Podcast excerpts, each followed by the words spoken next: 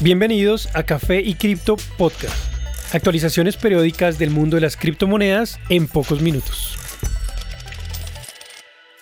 Buen día y bienvenidos a Café y Cripto Podcast. Soy Germán y esta es la actualización para hoy lunes 12 de septiembre de 2022. En cuanto a precios.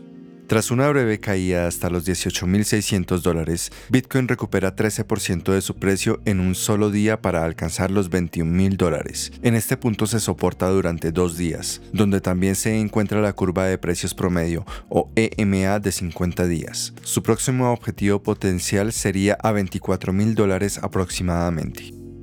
En anticipación a la mejora de su red, Ether sube continuamente durante casi 15 días, acumulando 25% de recuperación en su precio, lo cual lo lleva a casi 1.800 dólares, soportándose sobre la curva de precios promedio de 100 días. Su próximo objetivo es a 2.000 dólares. Habiendo caído a un mínimo reciente de 260 dólares, BNB logra recuperarse hasta 295, justo antes de la resistencia de 300 dólares. Superarla lo llevaría potencialmente al nivel de 320. XRP alcanza nuevamente la EMA de 50 días a 0.35 dólares. En este punto crítico encontró soporte muchas veces durante julio y agosto. Lograr retomar este nivel lo llevaría a probar nuevamente los 0.4 dólares. Por último, ADA logra superar los 0.5 dólares temporalmente, un soporte muy importante en su camino a retomar el nivel de 0.6, visto por última vez el pasado junio. En noticias.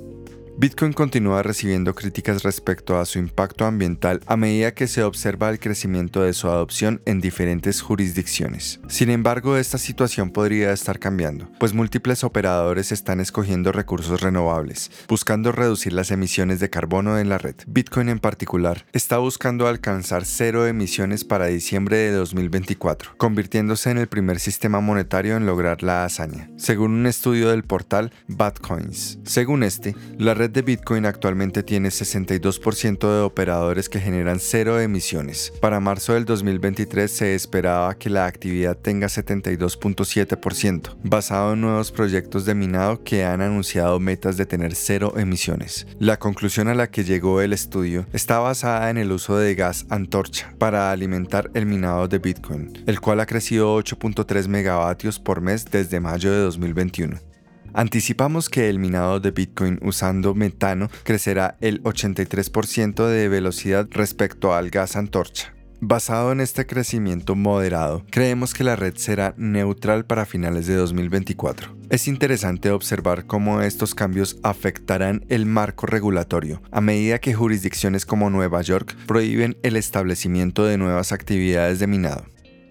MicroStrategy, la compañía de bitcoins más grande del mundo, planea doblar sus compras de bitcoin usando la ganancia de 500 millones de dólares resultante de vender acciones. Según una solicitud hecha el pasado viernes con la Comisión de Valores estadounidense, MicroStrategy contrató dos firmas de inversiones para ayudar a la venta de sus acciones. Esto ocurre dos meses después de que Michael Saylor decidió renunciar a la presidencia de la compañía, comentando que se iba a enfocar en la estrategia de adquisición de Bitcoin e iniciativas similares. La compañía tiene actualmente 130.000 Bitcoin, con un valor que excede los 2.7 billones. Tras la caída del precio de Bitcoin, la compañía reportó una pérdida de aproximadamente un billón de dólares en el segundo trimestre del año. La comunidad cripto fue sorprendida recientemente tras ver que Saylor estaba siendo demandado por un procurador general por evasión de impuestos. La demanda decía que Saylor había dejado de pagar impuestos con la ayuda de empresas desde el 2013. Los daños de la demanda pueden exceder los 100 millones, lo cual lo obliga a vender sus bitcoins para poder pagarla. La comunidad cripto ha aplaudido el anuncio de la próxima compra, pues muchos creen que esto puede ayudar con la recuperación del precio de bitcoin.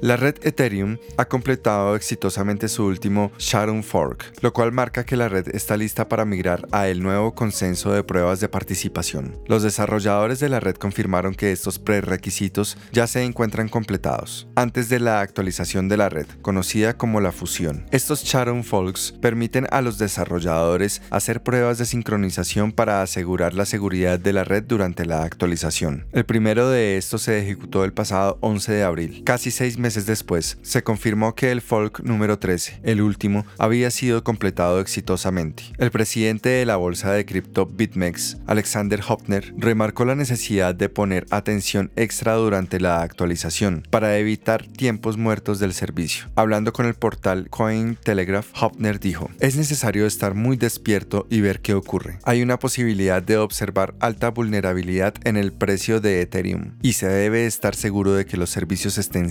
operando. No esperemos que hayan inconvenientes aparte de la volatilidad. La última fase de esta actualización, esperada por varios años, será completada antes del 20 de septiembre.